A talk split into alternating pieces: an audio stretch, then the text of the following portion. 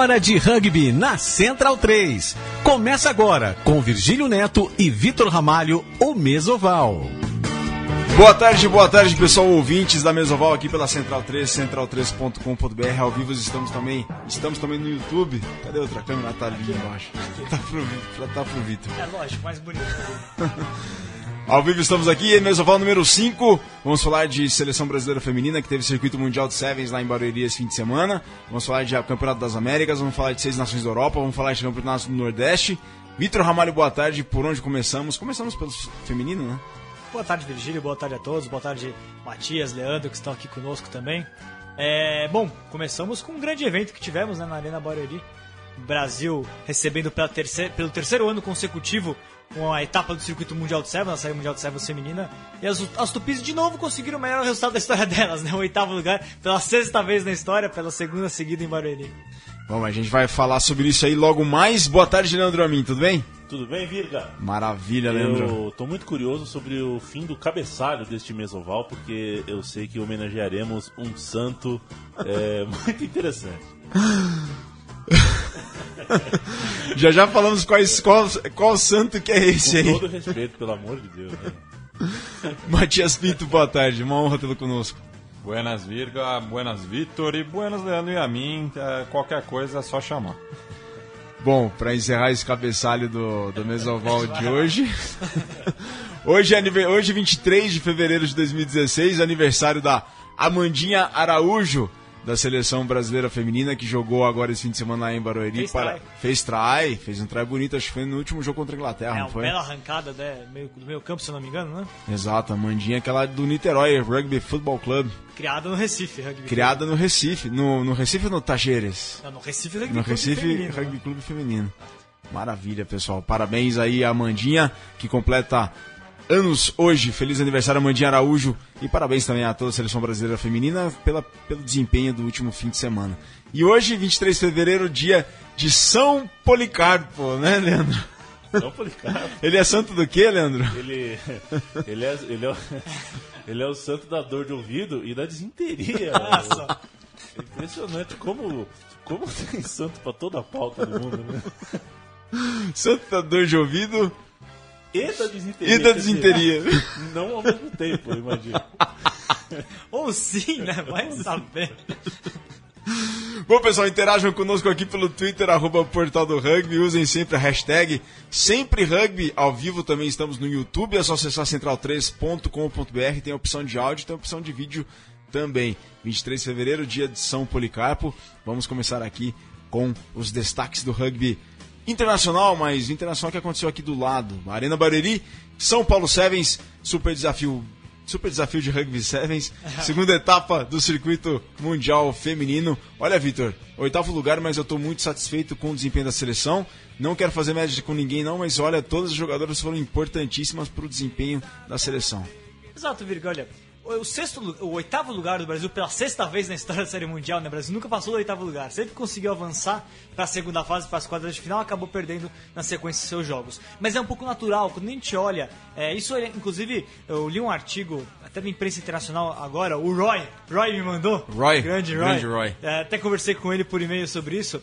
É, que, por mais que a seleção brasileira feminina evolua, e a gente vê que ela está evoluindo, e, e fez boas partidas, mostrou, acima de tudo, mostrou uma atitude muito positiva nas partidas. O Brasil sempre buscou, conseguiu encarar de igual para igual a Inglaterra na primeira fase, conseguiu encarar de igual para igual em vários momentos. A, a França reagiu, inclusive, na partida.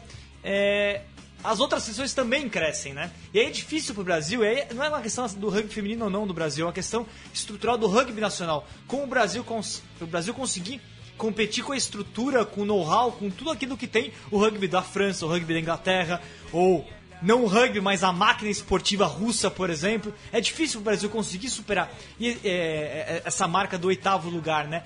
Esse top 6, top 7 do rugby mundial feminino tem uma barreira quase intransponível. O jogo Brasil-Inglaterra refletiu isso aí, né? Pois é. É, existe É o sétimo, foi o sétimo contra o oitavo. foi sétimo contra oitavo e você vê que tem uma, uma diferença clara. Ah, quem não era desse top 6, 7 do mundo era a Fiji, mas Fiji Tem, aí de novo, a gente tá competindo com um país que tem uma cultura de rugby incrível, sobretudo de É, respira né? rugby, É. dorme rugby, acorda rugby. Até pouco tempo atrás as mulheres não jogavam pr- praticamente rugby lá, mas se você pensar que elas têm irmão, avô, pai que jogou no mais alto nível e aí ela começa a ter agora, agora finalmente, felizmente, apoio pra jogar, ela encontra uma estrutura que tá lá pra ela crescer, pra ela evoluir, né? Sobretudo com os Jogos Olímpicos no horizonte. Então a gente vê uma sessão de Fiji que ano passado a gente via que elas tinham qualidade técnica, mas elas não tinham Conjunto. Conjunto e não eram atletas, né? Hoje Sim. já são atletas de Era um alto rendimento. catado, né? Era um Catado. grupo de amigas, né? Hoje já são um time de alto rendimento, então é difícil transpor essa marca. Ainda assim, o Brasil mostrou em alguns momentos, sobretudo no primeiro jogo contra a Inglaterra, na primeira fase, foi 24 a 12 o Brasil chegou a ter, inclusive, chances de virar o placar. Sim, Não exato. conseguiu. Então mostra que nós estamos chegando lá. Mas é difícil realmente tra- transpor a marca do oitavo, né? Me impressionou muito, Vitor, quando a seleção brasileira jogava, quando a Júlia Sardá entrava em campo, o jogo mudava de figura. Duas, Sim. duas, claro, todas foram muito importantes, mas duas jogadoras que me chamaram muito a atenção. A Paulinha, capitã, incansável, impressionante. Três jogadores me chamaram a atenção. Paulinha, Quatro. quatro, cinco, seis, enfim, não, vou falar as que mais me chamaram a atenção. Certo. Júlia Sardá, ela entrava em campo, mudava o jogo totalmente de figura, a postura da seleção brasileira mudava bastante. Sim. Paulinha, capitã, meu Deus, Jogo incansável, demais. jogou Contra muito o Japão, que foi a vitória do Brasil, né? incansável. Juca. Juca a Juca demais. pegava a bola, não tinha pra ninguém. Quando a bola chegava nela, não tinha pra ninguém. A Bianca, 17 anos só tem aquela menina. Nossa, é. Joga muito, ainda promete muito mais. Impressionante. E, bom, sem falar da Raquel, que Raquel destruiu, tem- né? destruiu, o pé calibradíssimo. A Luísa também jogou bem. Edninha voltando de lesão, mo- como sempre, com uma postura impecável. Olha, eu tô feliz com o que eu vi. Apesar do, do oitavo lugar, assim, tudo bem, jogou contra seleções que você acabou de falar, a diferença é nítida e notória é, para dar esse salto a mais aí dessas seleções que estão entre a sétima e a primeira posição. Mas, puxa, a seleção brasileira fez demais. Pois é, é justamente um dos grandes problemas do Brasil conseguir esse passo adiante não está exatamente no trabalho da seleção, no trabalho do Chris com as, com as jogadoras e o esforço delas para conseguirem crescer. O maior problema tá nessa, nessa transposição do universo do rugby de clube, sobretudo o que a gente está falando hoje no Brasil, que a gente, a gente já tem, muito poucos clubes com categoria de base feminina. É. A gente vê uma menina como a Bianca saindo do, com 17 anos, do rugby para todos, agora tá lá no São José. Ela é um tesouro que foi criado num universo de poucas jogadoras, se você comparar com o que a gente tem nos outros países das potências do rugby. A gente pega o Japão, por exemplo, que o rugby é tradicionalíssimo lá, tem muito mais jogadoras, muito mais mulheres jogando rugby lá. A gente consegue produzir, com pouco número que a gente tem, consegue produzir uma jogadora com a- qualidade da Bianca, né? É, ou jogadoras que subiram recentemente até pro, nos últimos anos pro time principal, a Haline jogou uma grande jogadora também, a Amanda, enfim. A gente tem um- uma renovação, mas talvez a gente esbarre nessa, nessa problema estrutural de conseguir dar um passo adiante. A gente não tem é, um universo de jogadoras, de número de jogadoras, de trabalho de base suficiente para conseguir dar esse passo, né? É, é, é uma questão de pirâmide, uma questão de a gente conseguir alargar a base da pirâmide. E boa parte das esperanças que vem da- pela frente aí tá no Nord- estão no Nordeste, porque o rugby feminino no Nordeste cresce muito e, bom, o Delta lá de Teresina é exemplo disso, né?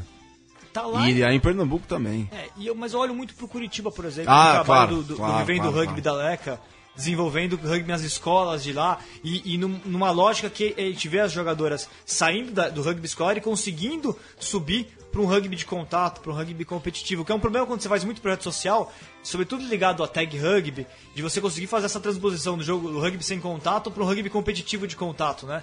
É, não basta ter um monte de jogador jogando tag, mas isso vai significar que você vai ter jogador jogando efetivamente rugby eh, completo, né? Na- nas categorias juvenis, né? A gente vê o Bucese, por exemplo, fazendo um trabalho hum, excepcional de, de projeto social, mas a equipe de rugby de contato ainda está engatinhando, né? É Sim. um processo difícil de você fazer essa transposição. Lento, ainda mais.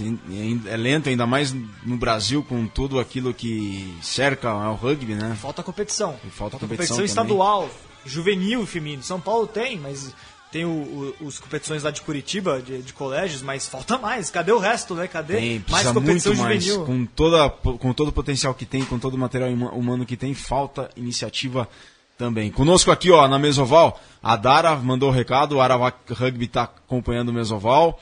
O Roger Olivieri também está conosco, o pessoal lá do Rock Rugby Itapeva também. Queremos saber a sua opinião. O que vocês acharam da seleção feminina de Sevens, as Yaras nesta segunda etapa do Circuito Mundial Feminino que foi realizada no último fim de semana em Barueri, lá na Arena Barueri. Pouco público, né, Vitor? Pois é, olha. é, eu sempre, ó, comparando com os 10 mil que a gente teve, se a gente pensar que dos 10 mil que foram ao Pacaembu, uns 7 mil eram a comunidade do rugby brasileiro, não eram. Não era. Tinha um dia ter uns 2, 3 mil é, curiosos ali. Mas o resto não era, né? E a gente tem pessoa, gente pra lotar, lotar pelo menos aquele anel inferior da Arena Barueri, né? E aí o pessoal fica, ah, porque é longe. Poxa, gente, a gente tá falando da seleção brasileira, oitava melhor do mundo. A gente tá vendo elas ficaram em oitavo lugar. É, Falta engajamento. O pessoal tem que. Não adianta ficar reclamando que é longe. Tem um fim de semana Ah. inteiro. Sevens dura o dia inteiro, são CB 10 horas de a jogos. CBRU disponibilizou transporte, Ah, né, eu- pra, eu- eu pra nem- Arena, não, não foi? tem como criticar a CBRU ne- nesse sentido. Não tem. Eles fazem a, a organização, o pessoal não vai porque não quer. Simples assim. É longe, mas você tem um dia inteiro, são 10 horas seguidas de jogo pra ir lá. Tem trem ali do lado. Pô, é. É só É, pegar. pra se pensar. É, pessoal, vamos lá, né? É, Depois o pessoal discutindo, ah, se vai, vai ter ano, ano que vem, não vai ter ano que vem. Não sei se vai ter ano que vem, espero que tenha. Sei que existe trabalho pra isso. É, mas o pessoal precisa ir no estádio. Mas também isso é uma questão que não é só do. Aí vamos ser justos. Não é uma questão da Arena do Barueri, né? Se a gente olhar as demais etapas da Série Mundial Feminina, falta Sim, público também. falta público Aí é uma também. questão da gente começar a prestigiar da maneira que deve o rugby feminino. É Uma questão geral de esporte feminino no mundo e que as pessoas não costumam ir assistir. Aí é uma questão cultural e a gente tem que valorizar o rugby feminino porque é o que, mais chegou longe do, do rugby brasileiro é o rugby feminino, né?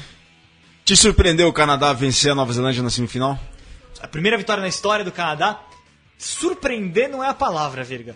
Porque, olha, você foi pegar uma jogadora como a Jean Kish, Oh, nossa. Como E a Jean Bianca Farella? Bianca Farella. A Bianca Por favor, Farella. manda, manda o que você falou no estádio. Quem é ela? O nome dela, número 8, Bianca Farella. Exato. Bianca ó, a Jean- Kish, talvez, eh, essa, essa apresentação, performance que ela teve contra a Nova Zelândia, credencia ela para brigar pelo prêmio de melhor jogadora do mundo no final do ano.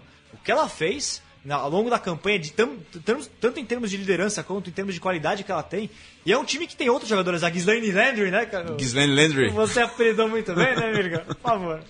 Lavanderia? Gislaine Lavanderia Ghislaine de Lavanderia. É...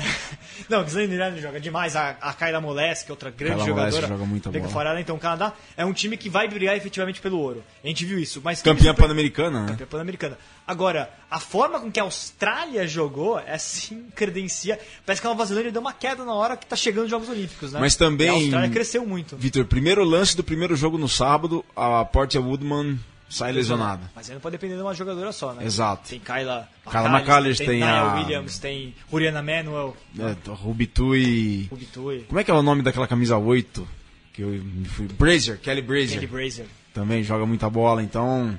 É uma questão que elas não acertaram o jogo delas ainda e a Austrália só crescendo. Emily Cherry voltando a jogar muito, o que ela jo- jogou, o que ela, o que ela credenciou a ser a melhor jogadora do mundo em 2014 e a Elia Green, né? Elia Green, nem pra mim, Elia Green e, e Jane Kish, no momento é a briga pra ver quem é a melhor do mundo, né? E a melhor jogadora do, do torneio, do, do- da etapa de São Paulo, Charlotte Keslick. Ela Ah, não, também. não fez tanto try, ela não foi tão protagonista nos jogos, mas ela foi o cérebro da equipe ali, ela que sabia posicionar cada jogadora da Austrália, ela foi uma, uma verdadeira líder ali dentro de campo, ela não foi protagonista em número de trás, número de tackles, mas enfim, o, modo como ela comandou a seleção australiana para levar para essa vitória foi demais. Keslick, Green e, e Cherry, você tem um conjunto ali que é complicado, né? Tem a Tonegato ainda, enfim.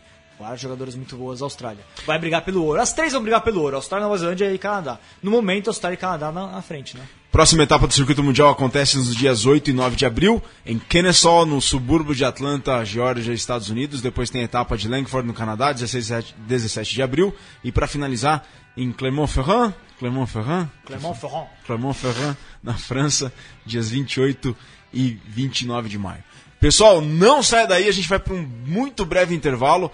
Próximo bloco tem seleção brasileira, os Tupis, no Campeonato das Américas. Foi jogar semana passada lá no Canadá. Teve um placar como, Vitor? Palíndromo. Um placar palíndromo. A gente, o Vitor explica o que, que seria um placar palíndromo no, palíndromo no próximo bloco. E já acabou de sair, tá quentinho saindo do forno a convocação da seleção brasileira para estado para o jogo contra os Estados Unidos no sábado na Arena Barueri. Não sai daí, a gente já volta.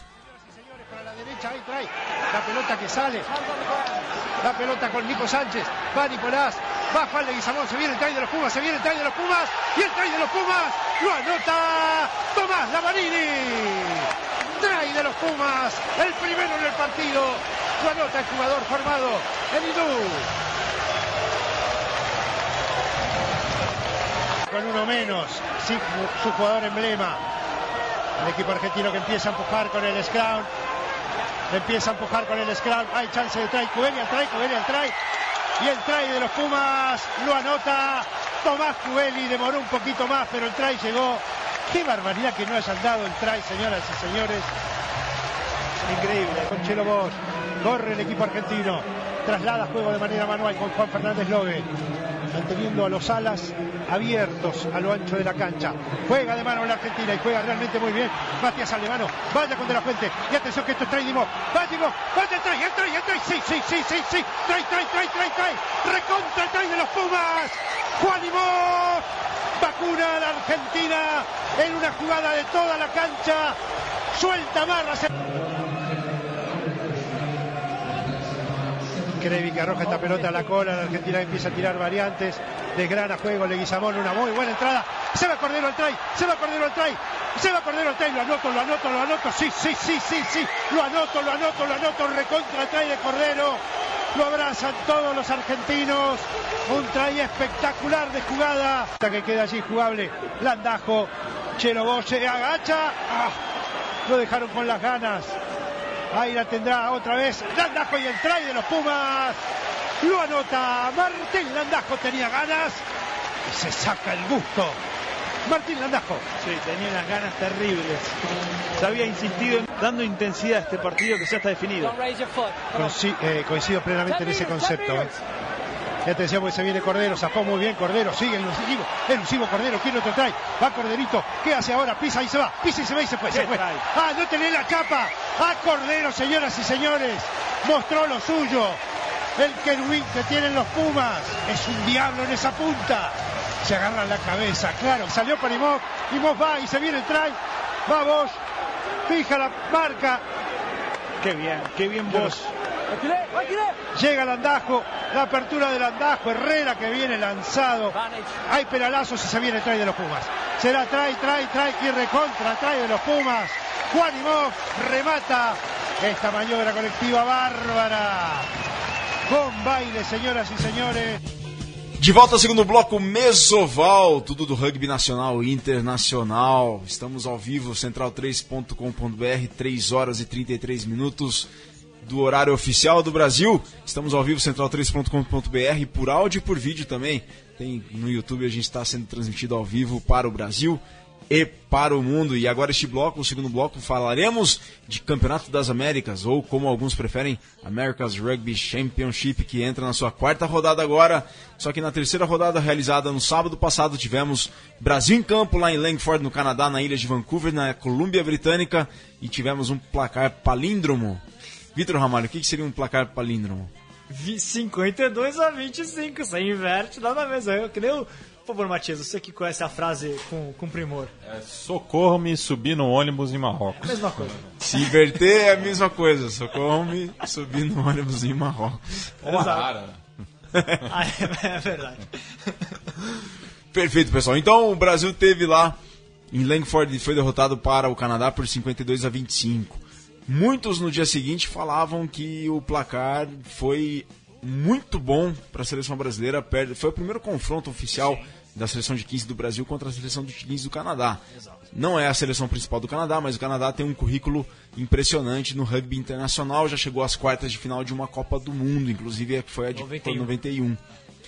Vitor, até os 20 do segundo tempo tava 31 a 18 pro, pro Canadá, né? É, o Brasil começou o jogo muito instável, né? Mas depois fez, sobretudo o, o segundo tempo, foi um segundo tempo de gala do Brasil. O Brasil, aliás, chegou a estar vencendo no placar parcial do segundo tempo, depois de levar aí os trás no final do jogo, né? Você vê, os trás do Canadá foram marcados. A gente tem, logo na sequência, 4 minutos, 12 minutos, 30 minutos. É, os 12 minutos aí o Brasil faz um aos 26. Aí eles fazem um aos 30. Na sequência, 40 minutos tem o try no, no finalzinho do primeiro tempo é, do Canadá. Depois, o Brasil faz os 47, o Canadá só vai marcar os 65. O Brasil conseguiu segurar o Canadá por mais 25 minutos do segundo tempo. Então foi um placar. E aí acabou abrindo no final, tomou mais dois tries aos 76 e aos 80 no, no, no minuto final. É, fisicamente, o Canadá teve momentos ali que sofreu contra o Brasil, sobretudo no Sim, final. O Brasil, mesmo. na terceira linha, empurrou o Canadá, criou problemas é, para a criação eh, das jogadas canadenses. O Canadá, evidentemente, é um time com mais qualidade, com mais rodagem, estava jogando em casa, então se impôs. O Brasil ainda sofreu. Primeiro tempo foi ruim das formações, né? Primeira linha inteira, o Rodolfo trocou três.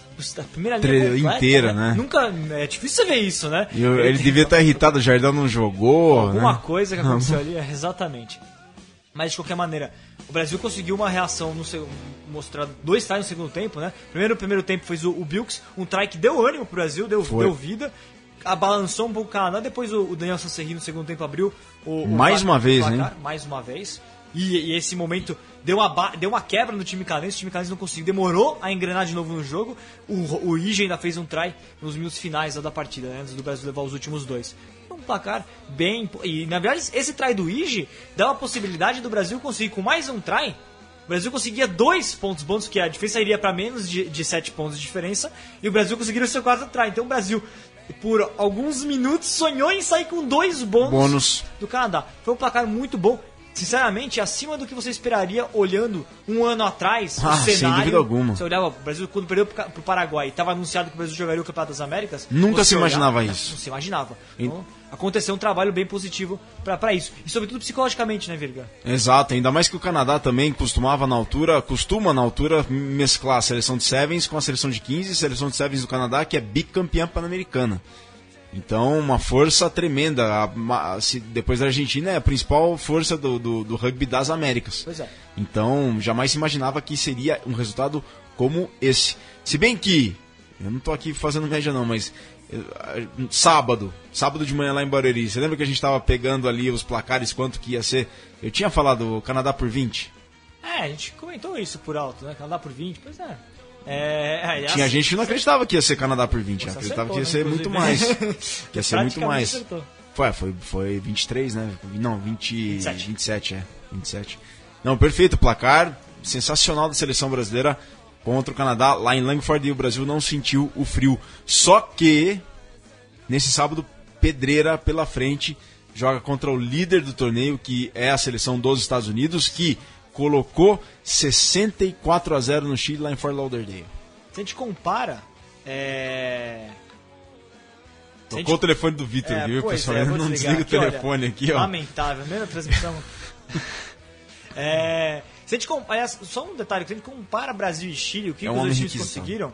Primeiro, o Chile pouco fez contra os Estados Unidos. Né? Quem pôde acompanhar depois do streaming que passou também da partida, viu que o Chile estava completamente apático, é, desconstruído. De fato, os Estados Unidos é um time hoje superior ao Canadá, mas o Chile foi muito mal na partida. O Brasil tinha uma, uma das grandes dúvidas da partida, Virga, era a ausência do Harvey, né? O Harvey Sim. não jogou, e o Harvey tinha mudado. Eu, eu li vários comentários, mudado a forma do Brasil jogar.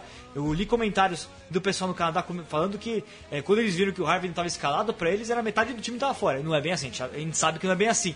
E eles viram que não é bem assim porque a dupla, sobretudo os irmãos Duque jogando juntos, funcionou, né? Viu o Moisés fazendo uma boa partida junto Não, com o Moisés também estava muito bem no, no jogo. E o Belks conseguiu também dar um ritmo legal, né? Porque o outro jogo tinha sido com o tanque de Scrum Então, Sim. Bom, foi, foi bem positivo. Vamos ver agora contra os Estados Unidos, vai ser um jogo mais difícil, mas o Brasil joga em casa.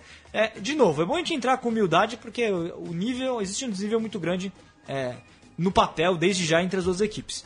Né? o pessoal que for acompanhar o jogo na Arena Barueri tem que ter essa paciência, saber que, que, o, que os Estados Unidos vai ganhar a partida, a gente não sabe de quanto ainda, mas a tendência é essa, né? Se o Brasil conseguir uma vitória, vai a maior vitória da história do rugby brasileiro, ponto, né? Levando em consideração que os Estados Unidos são os atuais bicampeões olímpicos. Pois é. De 1920 em Antuérpia e 1924 em Paris. Nossa, Atualíssimos campeões, bicampeões Baita credencial olímpicos. pro momento aqui. Não, é o primeiro jogo oficial entre as duas seleções no 15, né, Vitor? É, também, no 15, primeiro jogo entre os dois times, né? A gente ainda vai ter Chile contra o Uruguai, o outro jogo ali que vale. O, o jogo é no Chile, então tá em aberto. O Chile ganhou no passado Opa, do Uruguai. esse jogo né? vai pegar fogo. É, o Chile ganhou no passado do Uruguai, então vamos ver como é que vai. Esse jogo vai ser muito interessante. Vai, Vai. estar no streaming também. E vai, e pra falar no, no, no outro jogo da última rodada, falamos do, do Estados Unidos 64 Chile 0. Teve um jogão que foi lá em Maldonado, no, no estádio lá Domingo Burguenho, que foi o, a- o Uruguai teve a frente até os 30 do, do segundo tempo, mas permitiu a virada argentina no final. É, pois é. O, o Uruguai já tinha vencido a Argentina 15 ano passado antes da Copa do Mundo, mas não era jogo oficial, então podia ser a maior, de fato, a maior vitória talvez da história do, do rugby 15 uruguaio vencendo o campeonato oficial a Argentina. Isso nunca tinha acontecido e quase. Era pra ter acontecido, sinceramente. O Uruguai jogou mais, teve as chances pra fazer a virada, acabou num detalhe ali perdendo, você deu penal pra Argentina, a Argentina acabou ganhando o jogo. Mas esse time da Argentina 15, no último, no último jogo, não convenceu, né? Dois lances desse jogo do Uruguai contra a Argentina 15 que me chamaram a atenção. No último lance da partida foi 13, foram 13 fases dos forwards uruguaios entre as 10 de ataque e as 5 de ataque, nos, no- nos 5 metros da Argentina. Né? Foram 13 fases. Quando resolveram abrir para a linha, Nocon e acaba o jogo. Esse foi o primeiro lance que me Pois chamou a é. atenção. Só que momentos antes desse lance, teve um try argentino que foi anulado. Que foi anulado por causa de um pass forward, de um passe para frente que foi executado. No último passe lá que deu que saiu o try da Argentina, que seria o try da Argentina, o auxiliar viu, falou que foi pass forward, mas na sequência, quando o argentino apoia a bola no ingol e, e anota o try, que depois try seria anulado em função do pass forward, acontece uma confusão em campo. Acontece uma confusão em campo, provocação para todos os lados. O árbitro, que não tinha o recurso do- da televisão, ele chama os capitães e os dois é, de cada time mais envolvidos na peleia lá que teve, lá na, na confusão que teve. E o que mais me chamou a atenção também, eu, eu tinha reparado nisso, e o Manolo tirou um frame da, da transmissão que ele estava vendo por streaming e depois publicou no Face. Que o árbitro virou e falou assim: chamou, pro- chamou o capitão. Os capitães de cada equipe sabiam falar inglês, só que os outros jogadores não. E o, o árbitro fala assim em inglês pro capitão da Argentina: Ó, não vai ser try porque foi pass forward. Só que assim, essa briga acabou por aqui. Vocês não façam mais isso. Vocês têm que dar, se dar o respeito, vocês têm que ser exemplo para o país de vocês, porque vocês estão sendo vistos nos três continentes. Ele, o árbitro falou isso. E aí o, o- o argentino falava pro capitão dele, cara, me fala aí, o que, que ele falou? O que, que ele falou assim? Aí o capitão, nada, só falou que foi pass forward não vai ser try. E, o- enfim, toda aquela, É, aquela discurso, aquele ser, todo aquele discurso, aquele sermão do árbitro pro jogador da Argentina ficou em vão ali e o Manolo colocou um título muito bom. Tradução juramentada. bom, Vitor, temos então, portanto, saindo do forno a escalação dos Tupis para o jogo contra os Estados Unidos. Lembrando que nesse fim de semana jogam Chile e Uruguai lá no Chile, em Santiago. Jogam é, é, Argentina 15 contra Canadá. E também o Brasil recebe lá na Arena Barueri, 8 da noite, no sábado, entrada 1 kg de alimento. O Leandro já me disse aqui que vai e o Matias Pinto vai junto.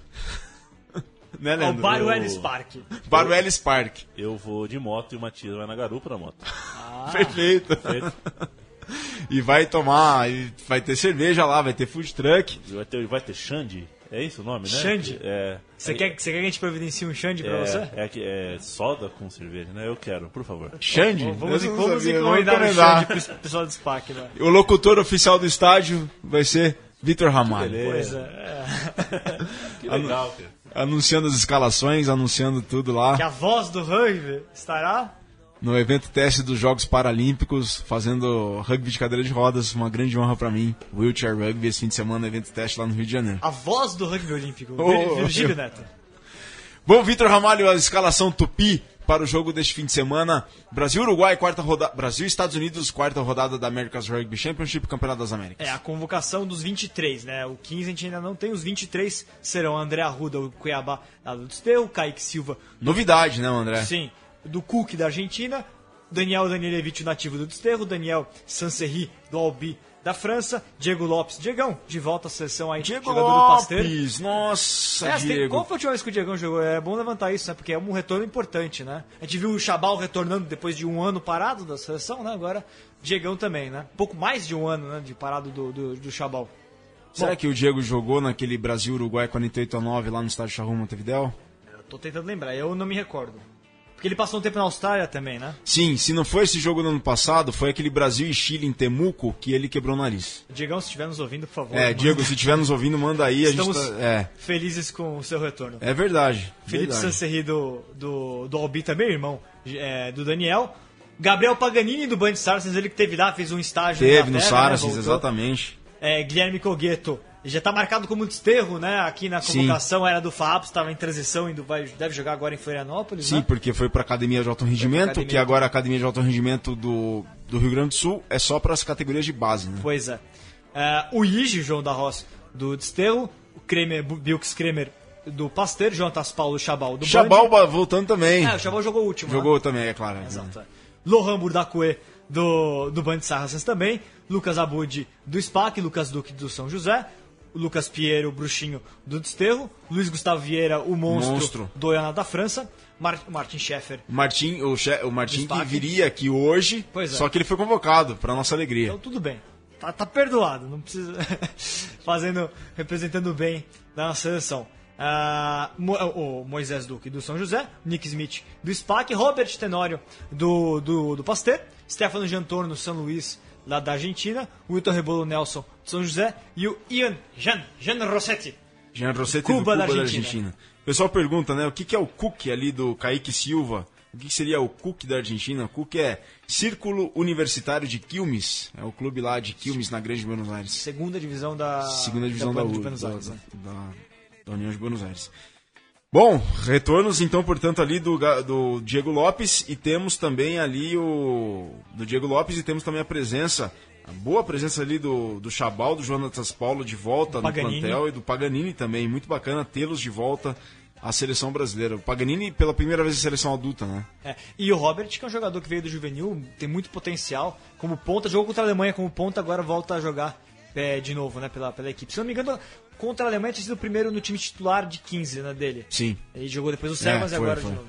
E o Cuiabá sendo convocado, o Cuiabá É, de, de. Cuiabá, só que atua pelo desterro lá de Florianópolis. Exatamente. Tá muito bacana essa convocação. Eu gostei dos nomes. É, é uma questão a gente ver que o Rodolfo Ambrosio tem que fazer rodar o elenco. Não adianta você sempre querer colocar aquilo que você tem como o 15 ideal do Brasil, porque não dá. São cinco finais de semana consecutivos, tem viagem no meio pro exterior, então o elenco tem que rodar. E a grande desafio do Brasil no America's Rugby Championship é conseguir fazer, conseguir ter mais de um 15 que a gente possa chamar de ideal, mais de uma combinação que possa entrar em campo e manter o nível. Esse que é o desafio, né? Ter plantel, que, os, que o pessoal chama no exterior de profundidade do plantel, né?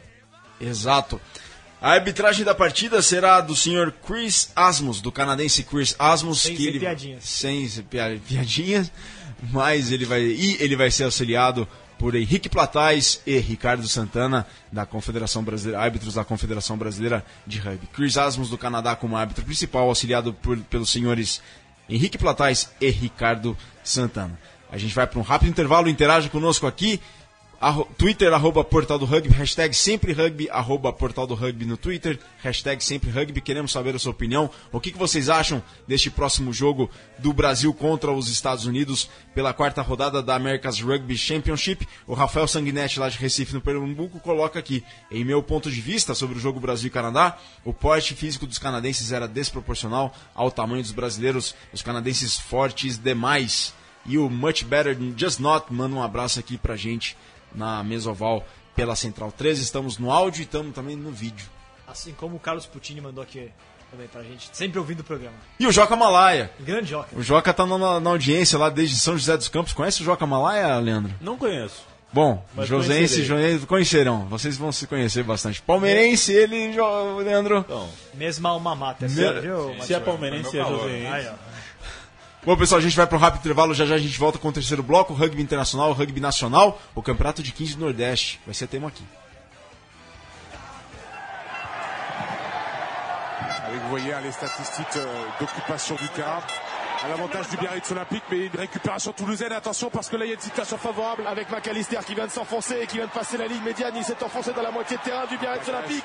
Attention à ce bon timing et cet euh, bon appel maintenant de Yves qui accorde. Oh, il a encore du soutien, mais il marque le troisième essai du leader du top 14 de Stade Toulousain qui à ce moment-là inscrit le bonus offensif sur un contre d'environ 80 mètres. Et une nouvelle fois hein, sur une euh, prise de balle du Biarritz Olympique. Des, petits, euh, des petites approximations, une récupération du stade toulousain. Vous voyez un ballon qui est perdu par le paquet d'avant. Et là, Burgess, McAllister, forcément, il y, a des, il y a du talent, il y a de la lucidité aussi, il y a aussi des plaquages manqués hein, dans la défense du Biarritz Olympique, on le voit ici avec McAllister, et ensuite la transmission à Dongui, et deux joueurs qui vont se télescoper, et finalement laisser Yves Dongui aller marquer tranquillement au milieu des poteaux.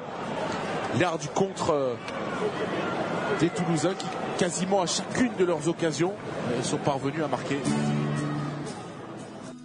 Terceiro bloco da Mesoval aqui pela Central 3 ao vivo, central3.com.br por áudio e por vídeo também. Estamos no YouTube. Dá um tchau pra câmera ali, Vitor. Dá um tchau lá, pessoal. Vitor com a camisa do Fefeleche. Primeira camisa que vesti na minha história. A Falando história em- gloriosa do rugby. Falando em primeira camisa, ô Matias, você tem uma. Você tá envolvido com o rugby da Fefeleche também, não tá? Sim, sim. é. Carimbou. Na, na época que eu era diretor de esportes da, da Atlética da Fefeleche, que ressurgiu o rugby na, na, na entidade. É mesmo, tá, tava, tava extinto o rugby, né? Tava, Tava no limbo, né? é, mais ou menos, tava no purgatório, né? Exato. Mas Bacana. gente, porque eu e o Vitor, a gente entrou em 2006 e em 2006 o time acabou e retornou em 2007. Exato. Bacana, bacana. O Matias deu o apoio, ele, o Ovelha, deram uma força pra gente conseguir reconstruir o time em 2007. Com essa camisa aqui, que é a camisa de 2006, na verdade. A gente resgatou lá do, do fundo do baú, ela usamos até 2009, quando a gente fez a nova camisa, que é laranja e branca, né? Jogou, Matias? Não, não cheguei a jogar rugby porque eu já jogava por outras seis modalidades, então não, não tinha tempo na agenda. Beisebol também, não era? Beisebol cheguei a É, jogar. os antropófagos. que massa. Vitor Ramalho, falando em primeira camisa, a exposição Rugby Esporte Superação lá no Sesc Belenzinho é a última semana de exposição, né? Pessoal, é uma exposição que a gente conseguiu, eu, o, Thiago Cáter, a gente conseguiu montar o vulgo Taubaté, famoso Taubaté. Grande Taubaté.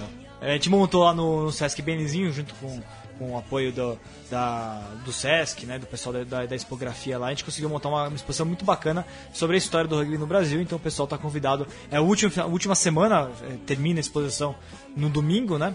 A exposição é grátis, tem aí gente tem cerca de 50 objetos que foram expostos. Tem textos é, didáticos explicando um pouco sobre o que é o rugby, também um pouco da história do rugby no Brasil. Então é bem bacana o pessoal comparecer. Vale Sesc muito a Belenzinho. pena. Sesc Belenzinho, estação, verme... estação Belém, da linha vermelha do metrô. Vale muito a pena, ó. É 10 minutos de caminhada da estação, vale muito a pena. Olha, gente, eu conheci a de Twickenham lá na Inglaterra. Não é porque o Vitor tá aqui, não, mas olha, tá mais bacana que a de Twickenham, viu? Falando em primeira camisa, é sério, é verdade. Tem muita coisa bacana lá. Desde o do rugby brasileiro dos anos 20, dos anos 30, Tem, tem, é. até a medalha de bronze da seleção feminina lá. nos Jogos Pan-Americanos que tá lá. Tá lá, E a ver. primeira camisa da seleção brasileira do sul a primeira camisa do primeiro sul-americano que a seleção brasileira disputou, quando a CBRU nem era a BR ainda, O era o RB, a União de Rugby do Brasil, tá lá. Camisa de 64, quando o Brasil ganhou do Uruguai. É, o, a última vitória do Brasil foi com aquela camisa, né? Aliás, um agradecimento pro César Alves, que emprestou a camisa, e pra Baby, que emprestou a medalha, e, e na verdade pra todo mundo que emprestou materiais lá. Temos materiais que foram de pessoas físicas, tem outros que foram também do, do arquivo do, do Ludens, lá do laboratório lá da USP, que na verdade foram cedidos pela família Rimes, pela, pela Jean Rimes. É, e- e agradecimento, evidentemente, pro Bill, que coletou toda boa parte das informações que a gente tem, né? Então até domingo, dia 28, a exposição Rugby Esporte de Superação. Lá toda a história do rugby brasileiro tá muito bacana. Quem tiver em São Paulo, quem quiser vir para São Paulo, está, é, Sesc Belenzinho, Estação Belém do metrô, linha vermelha. E bom, pessoal, aqui no, na Mesoval a gente tem um quadro que fala sobre a, os clubes, quer falar sobre os clubes do Brasil. E eu tinha pedido pro Buba mandar uma sonora sobre o Pirituba, mas o Buba não me mandou a sonora Ô, sobre o Buba. Pirituba. Então a gente faz um pedido aqui para qualquer clube do Brasil que quiser mandar uma sonora de um minuto e meio contando a história do clube, como que, que são- quais são as atividades atuais do clube, quantas equipes tem, que torneios que disputa, qual que é o palmarés ao longo da história do Palmarés. clube, palmarés. Manda aqui uma sonora pra gente, virgílio arroba portaldorugby.com.br, virgílio arroba portaldorugby.com.br ou então victor arroba portaldorugby.com.br. Da- daqui a pouco eu vou puxar aqui, daqui a pouco. Já, já que o pessoal não mandou, eu vou falar do, do Lechuza. O Flávio Mazão mandou pra mim que tem treino agora. Eu vou pegar aqui a informação, no final depois eu passo. Do, do Lechuza lá de Itu.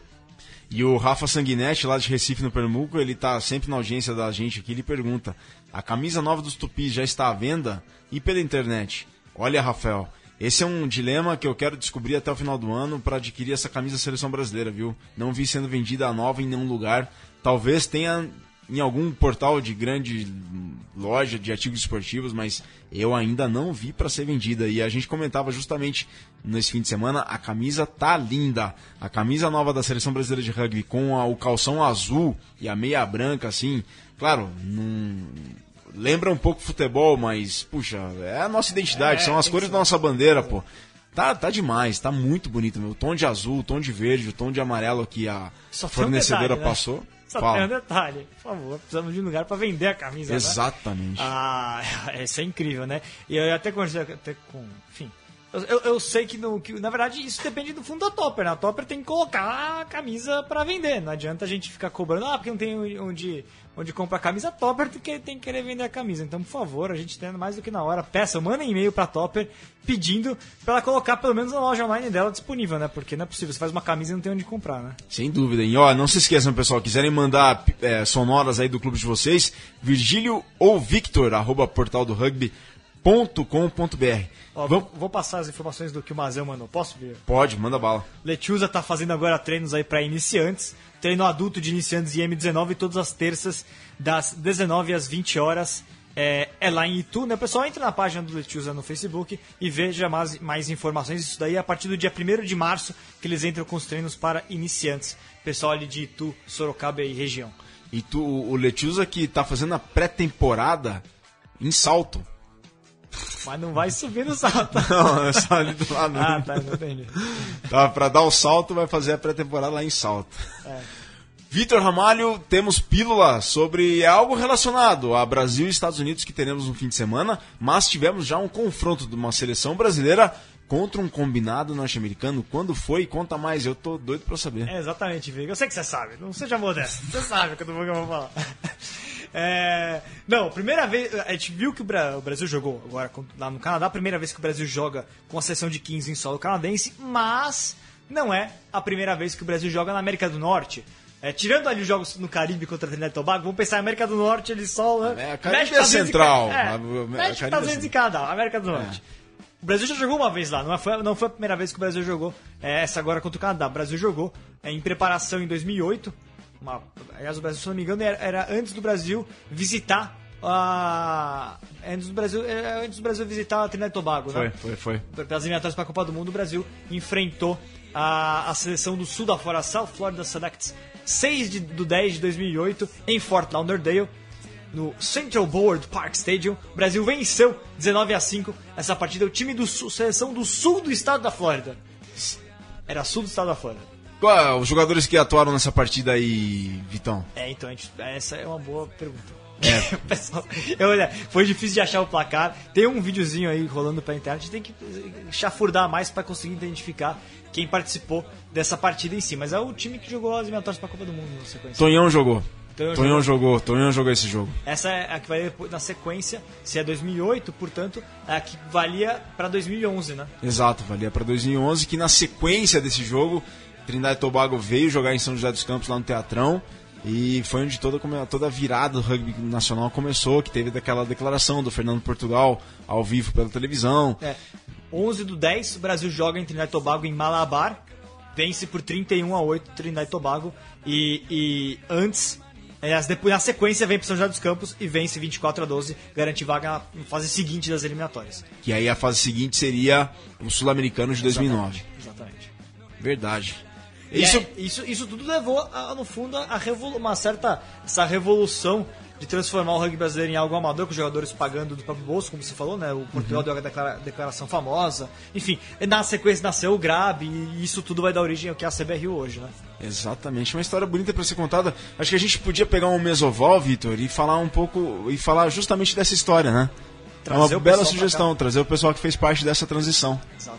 Pô, uma bela ideia aí fazer. Pô, Percurso, rugby em vias de virar olímpico, Brasil jogando eliminatórios para a Copa do Mundo, é, rugby Sabe- já grande no mundo. Sabe por quê, Vitor? Essa semana, na- antes do jogo contra o Uruguai, eu tive com o Santiago Ramalho. Santiago Ramalho, ele é o manager da- do rugby nos Jogos Olímpicos Rio 2016. Abraço pro Santi aí. Não sei se ele escuta ou se a Marjorie escuta, mas ele é o manager do rugby para Rio 2016. O Warren tá escutando, o Warren. Warren Manda tá pro escutando. Santiago, é, manda um abraço pro Santiago. E o Santiago dizia que na América Latina toda e no mundo, o, o Brasil é visto como uma invenção da World Rugby. Ah, inventaram o Brasil porque os Jogos Olímpicos vão ser lá. Não é bem assim. Ah, teve umas coincidências, sim, mas teve muito trabalho por trás disso. Então, antes do Brasil ser escolhido como sede de Jogos Olímpicos e do rugby ser escolhido sendo, eh, como, como um- uma modalidade olímpica, o trabalho para virar o rugby brasileiro começou lá atrás, antes, em 2008, né? a- o grande pontapé foi em 2008 para que tudo isso acontecesse depois. Claro, isso veio, ajuda bastante, mas falar que ah, o Brasil é uma invenção da World Não, Rugby não é, não é. E o Santiago diz que o mundo fala assim, só que o Santiago lá como representante também da, da Consur junto ao World Rugby, ele mostra para o mundo que não é. É, E isso, na verdade, o trabalho do Brasil, o boom de jogadores no Brasil não tem nada a ver com os Jogos Olímpicos. pensar. Exato, O, o rugby brasileiro é o que é hoje. É, deve aos Jogos Olímpicos em, em- termos de, de verba que veio do governo federal nesse período todo, de, de facilidades, de incentivo, etc., para construir e profissionalizar o rugby brasileiro. Mas, em termos de número de jogadores, em termos de apoio da ESPN, por exemplo, mostrando jogos, do Band Esportes mostrando jogos, é, isso não tem nada a ver Não. com os Jogos Olímpicos. Nem Isso um é uma pouco. construção que vem desde 2003 com a Copa do Mundo é, no rugby profissional no mundo, virando um mega- a Copa do Mundo como um mega evento, atraindo as atenções, muito brasileiro indo pro exterior, enfim, tem todo um contexto que não tem nada a ver com os Jogos Olímpicos. Né? Indo pro exterior e tirando do bolso, passando fome. Tem Nossa. monte- intercâmbio aumentando, e muitos estrangeiros vindo também pro Brasil, então todo o contexto que a gente pode passar discutindo aqui de história social tem nada a ver com os Jogos Olímpicos. Os Jogos Olímpicos tem a ver com financiamento, etc. Aí sim é outro papo, né? Mas o rugby, o tamanho dele no Brasil não é por causa disso. Exato. O rugby nacional, quem faz são vocês, ouvintes, que estão ralando aí de segunda a segunda à noite pela manhã e tal, que vão pra academia, que vão pro treino em campo, treino à noite sem iluminação. São todos vocês que fazem o rugby nacional acontecer. Vitão, vamos falar agora de rugby internacional. A gente já falou bastante de seleção brasileira feminina e seleção brasileira adulta. Então, um detalhe, eu falo do, Nordeste, passar rapidinho É o Nordeste verdade, Super Nordeste, 15. Nordeste Super 15. Olha, começou esse fim de semana, né? Exatamente, começou esse final de semana. Campeonato, um dos primeiros aí a, a dar o pontapé inicial de 15 no Brasil Nordeste Super 15, Campeonato Nordeste. Tivemos aí quatro partidas, é, passando rapidamente é, o clássico ali, Maranhão contra Piauí, Maranhão 5, Parnaíba do Piauí 35, time do irmão do Ige, né? É, João Pedro da João Roça. Pedro da Roça.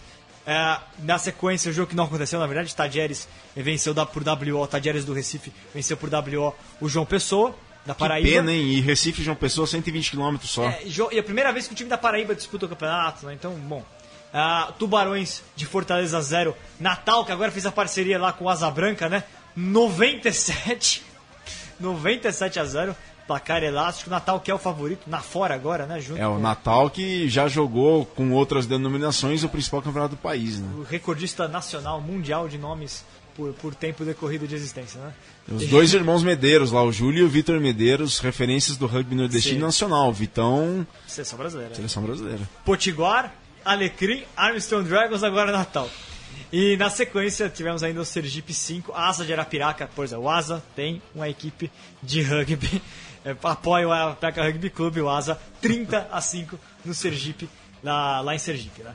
E o Cães de Areia é Maceió, né, Vitor? É, o Maceió, então, ano passado eles tiveram uma parceria, até jogaram juntos, na verdade, os atletas do Maceió com os atletas de Arapiraca, agora eu não sei como é que tá isso, o pessoal até pode informar melhor a gente, né? Se tem uma fusão dos dois times ou não. Bom, o rugby do Nordeste, que tem muita história do rugby nacional também. Para se falar no rugby universitário do Nordeste, o FTC foi o primeiro vice-campeão. A FTC de Salvador foi a primeira vice-campeã universitária do Brasil, né, num torneio organizado no Campeonato Brasileiro Universitário organizado pela CBDU.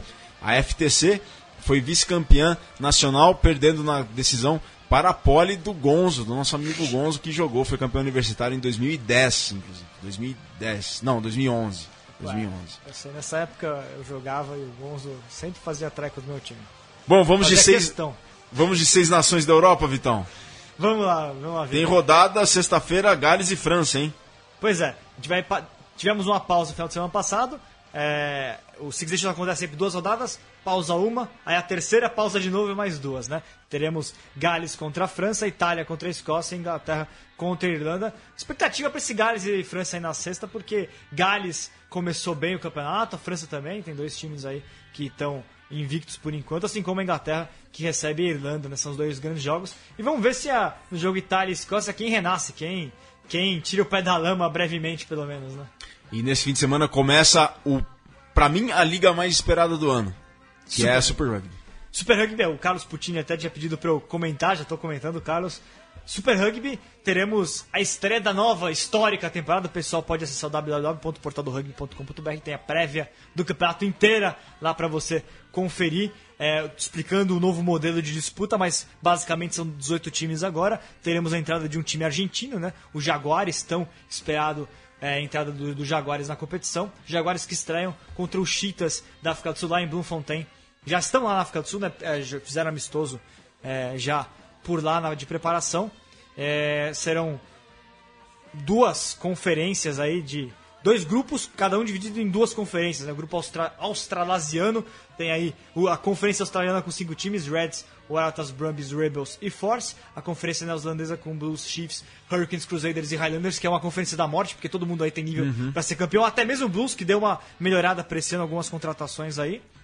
Grupo sul-africano, aí dividido em duas conferências, África 1 e África 2. África 1 tem Bulls, Cheetahs, Stormers e São Wolves do Japão.